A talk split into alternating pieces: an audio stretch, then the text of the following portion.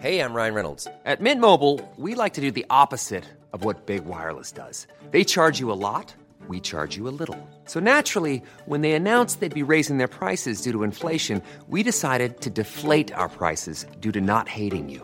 That's right. We're cutting the price of Mint Unlimited from $30 a month to just $15 a month. Give it a try at mintmobile.com slash switch. $45 upfront for three months plus taxes and fees. Promo rate for new customers for limited time. Unlimited more than 40 gigabytes per month. Slows. Full terms at mintmobile.com.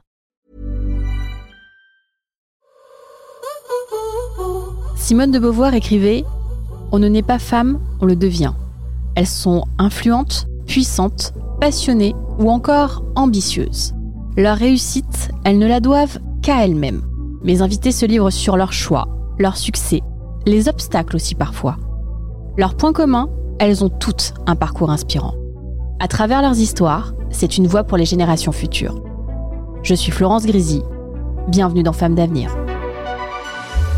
Je ne vous cacherai pas, madame, que ce n'est pas parce que vous êtes une femme que vous êtes ici aujourd'hui. C'est parce que vous êtes un grand écrivain. Être une femme ne suffit toujours pas pour s'asseoir sous la coupole, mais être une femme ne suffit plus pour être empêchée de s'y asseoir. Oh, féministe, euh, qu'est-ce qu'on entend par cela? Je, je ne crois pas être féministe au sens de revendication des femmes, euh, de vouloir euh, démontrer qu'elles ont été euh, les esclaves des hommes et qu'elles ont été très malheureuses. Euh, je n'appréhende pas du tout le problème de cette façon, mais je crois que les femmes ils, peuvent apporter beaucoup dans notre société. T'as la tête ailleurs Dans les nuages. Et toi? Dans les épaules, pour montrer à tous ces mecs de quoi on est capable. T'es prête? Plus haut, plus loin, plus vite. Voilà. Formule 1. MotoGP. Pourquoi y a-t-il si peu de femmes dans les sports mécaniques? Discipline sportive en théorie mixte, mais reste dans les faits encore pratiquée par une grande majorité d'hommes. Mais les choses changent et une jeune génération de femmes pilotes se profile. Mon invité aujourd'hui en fait d'ailleurs partie. Émilie Bondy est le nouveau visage féminin de la moto en France. À seulement 22 ans et pour sa première année de compétition, elle vient de remporter le championnat de France dans la catégorie 600 cm3. Mais est-ce que ses ambitions ne seraient-elles pas encore plus grandes? On va le découvrir ensemble dans cet épisode. Bonjour Émilie Bonjour Florence. je suis ravie que tu aies accepté mon invitation. Alors, on a on discutait un petit peu avant où tu me disais Alors, je sais pas trop, je, je viens, mais du coup, toutes tes invitées avant, elles sont, euh, voilà, c'est des dames, elles sont, elles sont très connues ou, euh, ou voilà, elles ont plein de choses à dire. Et, et donc là, je te dis mais, mais non, au contraire, vraiment, tu as ta place dans Femme d'avenir parce que tu as plein de choses à raconter Merci. à nos auditrices et auditeurs qui écoutent aussi le podcast. Alors, on va pas déroger à la règle. Dans cet épisode, on commence toujours par une citation. Et toi, tu as choisi une citation aujourd'hui. C'est pas une citation, c'est une maxime de Socrate. Rien que ça. Je sais que je ne sais rien. Tout à fait. C'est euh, une citation, euh, finalement, euh, c'est plutôt quelque chose qu'on se dit ou qu'on doit se rappeler souvent dans le monde du sport. Je pense que globalement, c'est important de ne pas l'oublier. Peu importe qu'on gagne ou qu'on perde, finalement, on a toujours à apprendre. Surtout et beaucoup de ses erreurs et ça m'a bien servi cette année et je pense que c'est ce qui doit servir à beaucoup de sportifs tout au long de, de leur carrière de sportif. C'est quelque chose que tu te répètes tout le temps avant une course?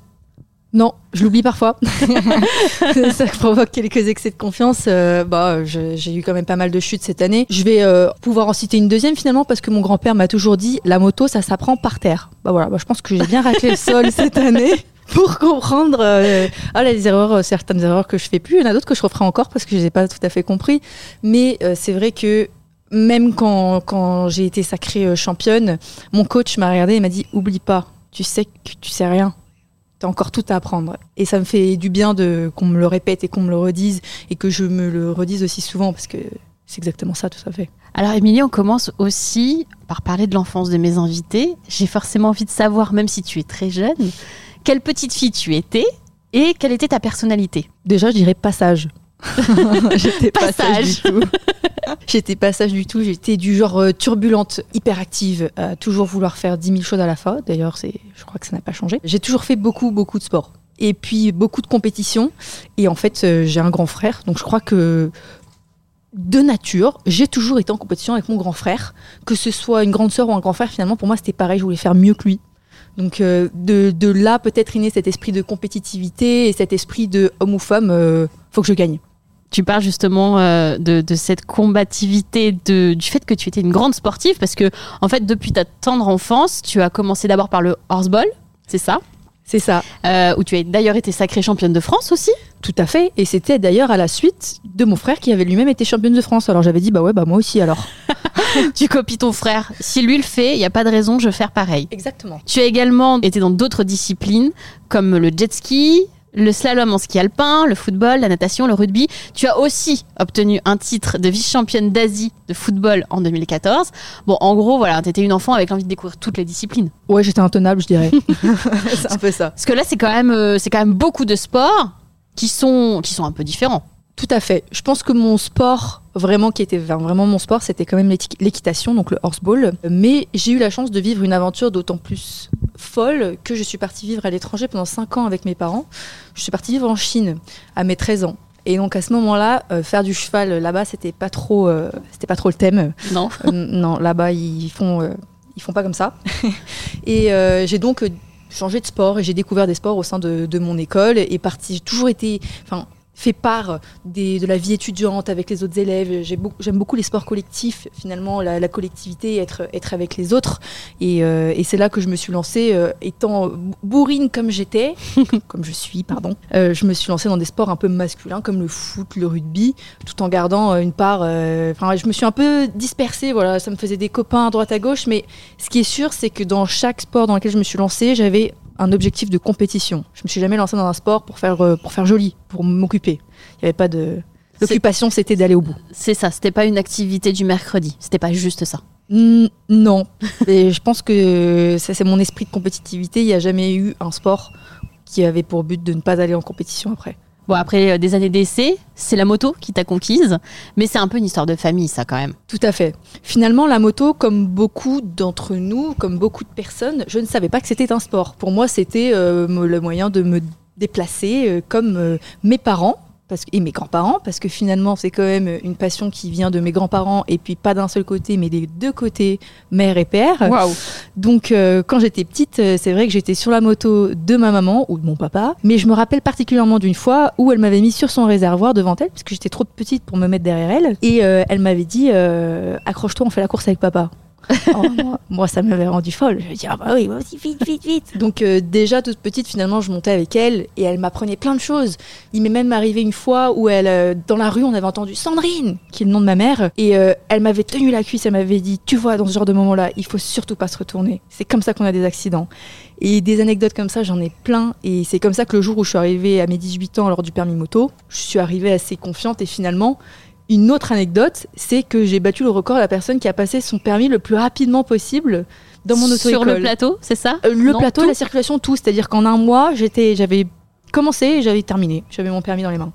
Et il m'avait dit, il m'avait pris pour une folle, il m'avait dit jamais de la vie, c'est pas possible. Et puis finalement, euh, c'était tout à fait possible. Et puis aujourd'hui, c'est devenu mes partenaires et ils me suivent au quotidien et, et tout se passe bien. Ce qu'il faut dire aussi, parce qu'on en a parlé un petit peu avant de, commencer le, podcast, moi je ne le savais pas, que euh, ne fallait pas euh, avoir son permis moto pour rouler sur circuit et que c'était effectivement un sport et donc euh, ça n'a rien à voir avec le fait d'avoir euh, ton permis euh, petite ou grosse cylindrée alors je ne sais pas exactement le terme mais en gros c'est ça voilà Tout à fait. Finalement, euh, moi-même, j'ai été, j'ai cru et j'ai commencé comme ça, en tout cas en passant le permis moto. Et c'est en passant le permis moto que je me suis retrouvée sur la piste. Mais il est absolument pas nécessaire d'avoir ni le permis voiture, ni le permis moto, ni aucun permis pour pouvoir rouler sur une piste. Une piste, c'est une piste fermée, c'est un endroit clos où on peut, euh, on peut rouler, on peut faire ce qu'on veut avec n'importe quel véhicule. Euh, on peut s'acheter euh, une licence. Euh, il existe des licences à la journée, ça vaut même moins de 50 euros pour avoir le droit et être assuré finalement de rouler sur ces pistes. Mais il est absolument pas nécessaire d'avoir un permis pour rouler tous les jours ou pour rouler sur la piste. Ce sont deux choses différentes. Il y a le sport moto qui regroupe d'ailleurs la moto de piste, mais aussi le motocross, euh, le trial, euh, de l'endurance. Il existe plein de disciplines. En fait, ça, pour moi, la moto, ça ressemble beaucoup au, bah, au cheval. Finalement. Au cheval, simplement parce que il y a un circuit et il y a avec une moto, il existe plein de motos différentes, comme il existe plusieurs races de chevaux. Et avec ces races de chevaux, on va faire soit du dressage, soit du CSO, soit du cross. Bah là, c'est pareil. Avec des motos différentes, on va avoir plein d'autres disciplines. Et ça se pratique en, finalement de la, de la même manière, tout simplement. À la préparation de l'épisode, on a parlé des personnes qui, euh, que tu admirais et qui étaient des sources d'inspiration. Et tu as cité deux personnes. Alors, il y a ta maman, d'abord. Et puis, il y a un, un autre champion de ski, cette fois-ci, Alexis Pinturo, c'est ça? Tout à fait. Ça n'a rien à voir avec euh, du coup la moto, mais c'est vrai que quand j'étais petite, bah, du coup j'étais à fond dans le horseball, mais aussi à fond dans, bah, dans le slalom, beaucoup. C'était un peu mon deuxième sport, euh, slalom alpin. J'étais fan de Alexis Pinturo, à tel point que je croyais qu'en fait un membre de mon, enfin, de mon équipe qui était un, un monsieur plus âgé que moi, euh, un jeune plus âgé que moi, bah, je croyais que c'était lui. Qui est tellement bien, je croyais, et Alexis, on parlait tout le temps d'Alexis Pinturo. Et en fait, j'ai découvert plus tard qui était vraiment Alexis Pinturo. Et j'ai commencé à le suivre. Et c'est un champion alpin de, slalom euh, qui a aussi un parcours remarquable euh, français dans, le, monde du slalom, du ski et du sport. Moi, je voudrais savoir, cette passion pour les sports mécaniques, elle, remonte à très très très jeune, on l'a compris. Est-ce que c'est aussi cette passion qui te guide dans tes choix, notamment pour ta vie professionnelle Oui, à 100%. À 100% parce qu'aujourd'hui, euh, la moto, c'est pas mon métier, c'est euh, ma passion, ou en tout cas, c'est pas encore mon métier. Parce qu'aujourd'hui, voilà, pour, il faut le dire, tu es encore étudiante Tout en fait.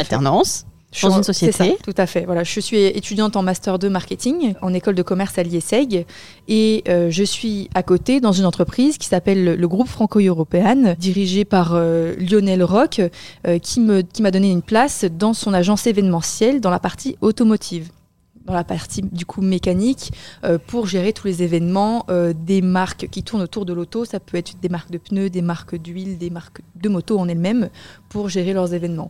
Donc effectivement, j'essaie quand même de pas trop m'en éloigner parce que c'est quand même un domaine finalement que je connais et que j'aime et euh, c'est un domaine dans lequel j'ai facilité finalement à apprendre, à connaître et à partager. Donc le but est de ne pas trop m'en éloigner, voire pourquoi pas plus tard de travailler carrément dedans et de muter ma vie professionnelle et ma vie de sportive. Pourquoi pas?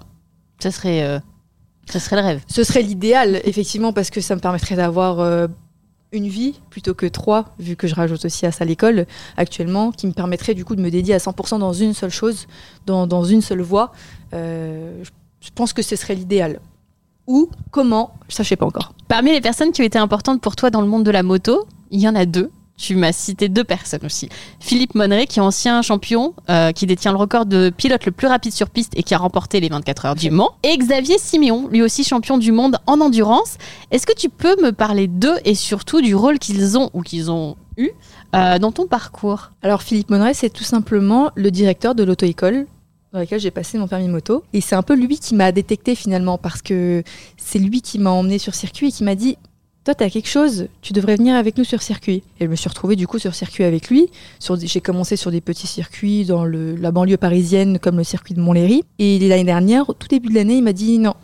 Là, c'est la dernière fois que tu viens, Émilie, parce que là, tu commences à faire des bêtises, tu roules trop vite et c'est dangereux sur ce circuit. Tu vas venir avec nous sur un vrai circuit de moto homologué pour la compétition. Et donc, finalement, je me suis retrouvée à y aller beaucoup plus souvent et à aller sur le circuit Paul Ricard à côté de Marseille au Castellet, qui est pour le coup un très très très beau circuit, qui a du coup la plus longue ligne de ligne droite d'Europe. Et là, du coup, je me suis mais amusée parce que j'y suis allée avec pour la première fois une moto de sport, une moto sportive, qui est donc une R1, 1000 cm3, c'est un peu le, le, le Graal dans le monde de la moto et d'autant plus dans le monde de la moto sportive. Et je me suis mais éclatée et c'est là-bas que je me suis rendu compte que il m'avait mis dans le meilleur des groupes. J'étais la seule fille et j'étais pas mauvaise. Lui-même en personne est venu me dire euh, t'es pas si mauvaise. et donc c'est à ce moment-là que je me suis dit ok bah alors euh, tu vas me coacher et on va aller euh, et je vais aller faire du championnat du, de France féminin. Et je me suis retrouvée du coup en championnat de France féminin un peu grâce à Philippe qui m'a drivé, qui m'a mis sur la piste, qui m'a coaché jusqu'à ce que je rencontre du coup Xavier Siméon, le, la- Voilà. mon deuxième mentor, qui en fait aujourd'hui est mon coach. J'ai eu la chance, euh, par des biais XY, de rencontrer Zelos, qui est donc une structure académique qui maintenant me, me soutient, de laquelle je fais partie, euh, qui euh, soutient plusieurs pilotes, euh, notamment belges, euh, dont des euh, qui sont en Moto 2, comme Barry Baltus, ou alors Lorenz Luciano, qui sont en, en championnat du monde junior. Et je fais partie de cette structure. Xavier est notre coach. Il m'a fait un, un repérage en février dernier en Espagne, à côté de chez lui, où je me suis emballée. Encore une fois, j'ai encore goûté au goudron. C'était plutôt la première fois, deuxième fois que j'ai goûté au goudron, mais un peu fort cette fois-ci parce que j'ai quand même fait un traumatisme crânien d'une demi-heure euh, et je me suis cassé la clavicule et je me suis dit jamais il voudrait de moi. Au contraire, comme Philippe, en fait, il m'a dit que j'avais un gain et qu'il avait carrément envie de m'entraîner et qu'on allait aller loin ensemble. Et là a débuté mon, du coup, mon aventure de coaching vraiment plus précis avec euh, Xavier Siméon. Donc ces deux hommes, pour moi, ils ont joué vraiment beaucoup parce que c'est eux qui m'ont poussé. C'est eux qui m'ont poussé à la compétition, qui m'ont dit si, si, si tu as ta place, vas-y. Tu as un palmarès qui est impressionnant, 8 courses, 8 podiums, dont 6 victoires et un titre de championne de France. Rien n'est impossible pour toi? Si. Euh, Il y, a, y, a, toujours des choses qui sont, euh, qui sont difficilement, je dirais pas impossibles, c'est vrai, je dirais difficilement atteignables, mais pour atteindre ces choses, euh, il faut du travail et tout dépend de la détermination, je pense. Et compétitive comme je suis, euh, effectivement, mes objectifs ont un peu évolué au fur et à mesure de la saison, que je, voyais les victoires euh, ou les podiums plutôt euh, bah, s'enchaîner, malgré du travail, mais s'enchaîner quand même. Et je me suis dit, peut-être que je peux aller chercher plus loin, et pourquoi pas le titre? Parce que j'étais pas du tout partie dans cette optique-là. Moi, j'étais dans ma première année, je me suis dit, allez, top 5. Top 5, c'est bien, top 5. Pas du tout. Je me suis retrouvée finalement euh, dès la deuxième course à faire la course euh, devant, à jouer pour la première place. Et, euh, et ça m'a excité finalement de savoir que c'était possible. même si c'était dur, je le touchais du doigt. Et à partir du moment où je l'ai touché du doigt, j'ai voulu l'attraper à pleine main, c'est sûr. Cette adrénaline-là, elle te, elle te lâche pas? Non, et elle m'avait manqué. Parce que je suis donc revenue de Chine pour mes études de commerce en première année. Maintenant, je suis en cinquième année. Et depuis, il me manquait quelque chose, il me manquait un truc pour lequel je vivais au quotidien, pour lequel je m'investissais. Je pense que j'ai besoin de combler ces trous dans ma vie. Et effectivement, la compétition me manquait. Donc, c'était plutôt un, un- un grand retour, en tout cas pour ma famille, ils l'ont tous vécu comme ça, un retour de la compétitrice que j'étais plus jeune, sauf que maintenant je peux mettre un peu plus les moyens de m'investir personnellement. Avant de se hisser sur la plus haute marche du, du podium, il, il doit y avoir des doutes, des difficultés et même des chutes. hein, tu t'en as parlé tout à l'heure. J'ai vu un- une vidéo, alors je sais pas si c'est celle dont justement euh, tu nous parles, mais de sur ton compte où vraiment j'ai eu mal pour toi. J'ai vu cette chute, je me suis dit mon Dieu, au secours. Est-ce que tu as voulu renoncer à un moment? Après cette chute, Ouais, justement. C'était quatre jours avant la finale du championnat de France. Et euh, parfois on fait des bonnes rencontres, parfois on fait des moins bonnes rencontres. Euh, J'ai malencontreusement monté des mauvaises pièces euh, sur ma moto qui m'ont mené euh, à une lourde chute qui n'était pas forcément euh, due à mon pilotage mais qui pourtant m'a fait beaucoup perdre en confiance. Et suite à cette chute, vu l'état de la moto, quatre jours avant la finale et les budgets que cela C'est ça parce que c'est cher comme sport. on peut trouver les moyens, on Ouais. peut toujours.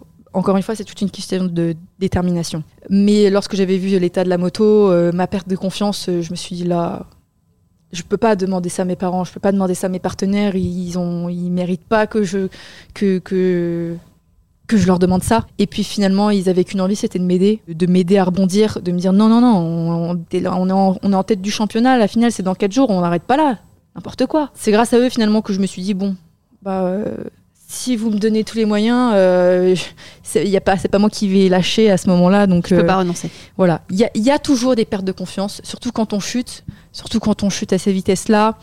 On comprend pas forcément aussi sa chute. On se dit, euh, bah, je vais remonter sur la moto, je vais refaire la même chute. On n'a pas envie parce que finalement, on, on joue un peu nos vies euh, euh, à 200. euh, la moto, quand même, elle monte à jusqu'à 250 km/h. On n'a pas envie de finir comme des bouillies parce que ça peut arriver. Même si on est super bien protégé finalement maintenant, il y a toujours un risque comme dans tous les sports et comme quand on sort de chez soi et qu'on tombe dans les escaliers, forcément. Donc il faut prendre la, part des choses et savoir bien, bien prendre son équipement, bien se protéger avant de partir. Mais oui, il y a un risque. Il y a un risque comme quand on part de chez soi et qu'on prend le scooter ou qu'on prend la voiture. Il y a un risque. Il faut, il faut le connaître. Et euh, à partir du moment où on le connaît et où on se protège, on fait les choses en conséquence, tout va bien. J'ai envie de parler de la suite. Est-ce que tu rêves secrètement, ou pas si secrètement d'ailleurs, à devenir championne du monde dans ta discipline? Oui, bien sûr. Je pense que euh, Tu t'y prépares toute petite euh, fille, euh, toute personne qui fait du sport et qui commence à faire de la compétition, son but c'est d'être le meilleur du meilleur. Donc oui, un jour j'aimerais euh, j'aimerais aller au bout parce que je déteste commencer quelque chose et ne pas le terminer. Pour moi, c'est ça le bout, C'est le Graal. c'est ça. C'est devenir champ- championne du monde. Pourquoi pas devenir euh, une, une référence finalement dans le monde de la moto parce que il y en a, mais en France il y en a pas beaucoup et je suis persuadée que s'il y a des références, on aura envie de faire comme elle et de faire mieux tant qu'il n'y a pas de référence, qu'elle soit féminine ou masculine, euh, forcément euh, le sport met du temps et l'engouement met du temps à prendre beaucoup plus de temps que s'il y a une référence et on a envie de faire mieux que celle-ci. Quel défi est-ce que tu as pu rencontrer, ou même est-ce que tu rencontres encore en tant que femme dans un milieu qui est plutôt masculin? Alors euh, déjà je le rencontre sur les paddocks mais je le rencontre aussi beaucoup sur mes réseaux sociaux. C'est ah mais une fille ça s'est pas roulé. Ah mais tu veux que faire la belle? Ah mais sauf qu'en attendant quand je suis avec eux sur la piste et que tu leur mets deux tours. Alors deux tours, oui, si pour certains ça arrive, mais euh, ça fait moins les malins et, ça, ça fait plaisir parce que finalement c'est pas une question d'ego, c'est une question de montrer à la place de toutes les femmes que voilà, c'est possible en fait. Juste n'ayez pas des a priori trop grands parce que ça arrive et ça va arriver plus rapidement et plus souvent que vous pensez et c'est pas un problème. Je comprends pas pourquoi ça serait un problème. Il y a plein de fois où, dans plein de sports, dans plein de domaines où les hommes, euh, un homme excelle ou voilà pourquoi ça peut pas être le cas à l'inverse? C'est difficile à, comprendre cette mentalité, mais il y en a pourtant d'autres qui sont à fond, à fond derrière les femmes, qui disent oui, mais venez et nous on attend qu'une chose, c'est que vous veniez avec nous sur les championnats du monde j'ai pu voir des commentaires justement sur ton fil Insta et j'ai vu des hommes qui te, qui te soutiennent. Et ça, ça, ça, fait plaisir de dire bah ouais, voilà, c'est chouette, enfin. Euh, ils sont là et ils te poussent pour que tu, euh, challenge, tu te challenges à chaque, à chaque course. Tout à fait. Bah ça, ça fait plaisir. Je me dis, ok, je fais pas ça dans le vide il y a des gens qui soutiennent et il y a surtout des gens qui soutiennent aussi l'idée et parce que finalement à travers tout ça moi mon projet c'est oui de devenir championne à titre personnel mais surtout de montrer et de donner la possibilité à d'autres femmes de se lancer. Ça pour moi c'est hyper important et c'est vraiment mon projet le plus profond qui est à travers de relancer le monde de la moto pour les femmes euh, et même pour les enfants aussi qui n'ont pas forcément euh, accès alors qu'ils pourraient tout à fait. Le but c'est vraiment de commercialiser ce sport, si je puis dire. À ton avis, pourquoi il n'y a pas beaucoup de femmes euh, dans la compétition moto? Parce qu'elles sont pas au courant qu'elles peuvent. C'est tout. Elles sont pas au courant qu'elles peuvent. Elles sont pas au courant qu'elles y ont accès. C'est tout. Il y a pas. C'est juste ça en fait. Oui, parce que quand on les croise sur les, paddocks, euh, celles qui sont là pour s'entraîner, pour rigoler, euh, on leur dit qu'il y a un accès, qu'il y a un championnat féminin, parce que ça rassure toujours. Moi, la première, finalement, sur les premières courses, d'être qu'avec des filles, euh, elles sont pas au courant. Il y, a un manque de communication, et même sur le sport globalement, parce que finalement, je pense que 90% de nos auditeurs, peut-être même 95, ne sont pas au courant qu'ils peuvent pratiquer ce sport au même titre que quand ils vont le week-end faire du cheval. Alors, tu en as parlé un petit peu tout à l'heure. En France, il n'y a pas beaucoup de pilotes femmes. Mais est-ce que, à travers le monde, il y a une pilote que tu suis et peut-être même qui te challenge? Il y en a même deux. Ah, alors dis-nous. Que j'ai en tête, qui sont les deux seules femmes à être parmi la compétition du MotoGP, donc du mondial, du mondial du Graal. Une, c'est Anna Carrasco. Anna Carrasco est donc euh, une pilote euh, qui roule en mondial en moto, alors pas dans la catégorie MotoGP, mais plutôt en Moto 3, Moto 2 dans ces catégories, elle excelle et elle a fait des superbes résultats. Ça a été la première femme championne du monde. Donc c'est elle déjà qui a commencé à ouvrir les yeux. Et ensuite, euh, on a aussi Maria Herrera, qui donc elle fait partie du MotoGP, mais du e-MotoGP, donc de la moto électrique, qui est d'autant plus physique que ces motos sont plus lourdes, vraiment plus lourdes que les motos initiales. Elle pèse combien en général? Plus de 200 kilos. Ah oui. C'est beaucoup. Quand la moto elle est au ras du sol d'un côté et qu'il faut enchaîner sur un autre côté, c'est qu'une question de force d'abdos, d'inertie, mais il y a une question de force là-dedans et c'est très physique. Et ces femmes-là, elles, sont, elles aident et elles contribuent énormément à ouvrir euh, les yeux de jeunes filles comme moi ou de d'autres personnes sur le fait que oui, c'est possible d'être une femme et d'être dans ce sport. On a parlé un petit peu des, réseaux sociaux tout à l'heure et notamment de ton envie de commercialiser euh, le monde de la moto aux femmes. Est-ce que tu penses que ça peut faire bouger les lignes, euh, les réseaux sociaux et les esprits? J'en suis persuadée. Je suis de la génération qui passe beaucoup de temps sur les réseaux sociaux. Je suis persuadée que une vidéo peut changer beaucoup de choses. Une seule, pas un compte avec des centaines de vidéos. Je pense que plus que ce soit un sport, plus quelque chose est, vu, plus quelque chose est entendu, plus forcément il est connu. Et c'est un sport qui manque de visibilité. Ce que j'essaye d'apporter à travers les réseaux, c'est vraiment de la visibilité, pas sur moi personnellement, mais globalement sur le sport au féminin, et enfin le, la moto au féminin et montrer que c'est un sport qui est accessible, qui est tout à fait possible. J'essaye d'en montrer un maximum les coulisses, de montrer que vous, comme moi, comme n'importe qui, peut y avoir accès. c'est une question de détermination et de d'envie. Mais euh, le but, c'est vraiment, voilà, à travers les réseaux sociaux, que ça prenne de l'ampleur dans le sens où qu'on puisse connaître ce sport, que les gens puissent savoir que c'est possible, que c'est facile d'accès et que les femmes puissent voir qu'il y en a d'autres qui le pratiquent avant et qui ont réussi, donc pourquoi pas elles on le dit, hein, les femmes sont peu nombreuses dans, dans les sports mécaniques. Quel message tu souhaiterais leur transmettre pour qu'elles osent franchir le pas? Bah, J'étais comme vous il y a moins d'un an. J'étais comme vous il y a moins d'un an et je me suis retrouvée du coup euh, à me lancer un peu à l'aveugle dans la compétition sans savoir ce que cela embarquait. Et en fait, euh, j'ai finalement, avec une vie d'étudiante, d'alternante euh, et personnelle, réussi à combiner tout ça. Donc je vois pas pourquoi quelqu'un d'autre n'y arriverait pas. Je suis suis pas un phénomène si spécial que ça. je pense que chaque femme qui a envie d'essayer doit s'informer et, peut tout à fait y aller. Il y avait même pas de minimum d'accès. Il fallait avoir roulé au moins une fois dans sa vie sur une piste pour avoir accès à ce championnat de France féminin. C'est quand même assez facile d'accès et le but c'est du coup de, pousser les femmes, bah, finalement comme moi, à s'y inscrire. Et c'est, et c'est assez révélateur finalement. Émilie, si tu pouvais parler à la petite fille que tu étais, qu'est-ce que tu lui dirais aujourd'hui? Arrêtez de grogner. T'es tout le temps confiant. Ça, c'est quelque chose que mon coach continue beaucoup à me dire. Ma mère m'appelle d'ailleurs Boudin tout le temps boudin, apparemment. Bon, je crois qu'elle a un peu raison. Mais je lui dirais ensuite euh, de continuer d'être euh, aussi euh, hargneuse finalement et de et d'avoir envie, savoir faire la part des choses. Attention, ça c'est quelque chose que j'ai du mal encore à faire. Mais garder cette envie d'aller au bout, je pense que ça c'est quelque chose qu'il faut. C'est une question que je pose jamais, mais à la Émilie, dans une vingtaine d'années, trentaine d'années, tu lui dirais quoi? Je lui dirais euh, J'espère que tu es championne, sinon je te botte le cul. Merci, Émilie. Avec plaisir. Si ce podcast vous plaît et que vous souhaitez le soutenir, vous pouvez vous abonner sur n'importe quelle plateforme et laisser 5 étoiles et un commentaire. Et vous, si vous pouviez parler à la petite fille que vous étiez, que lui diriez-vous? Powerful. We are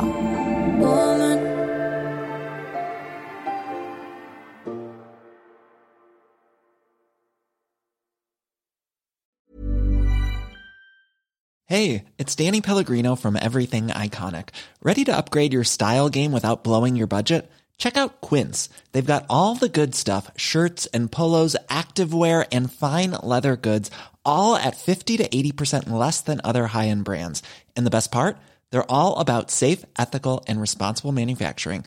Get that luxury vibe without the luxury price tag. Hit up quince.com slash upgrade for free shipping and 365 day returns on your next order. That's quince.com slash upgrade.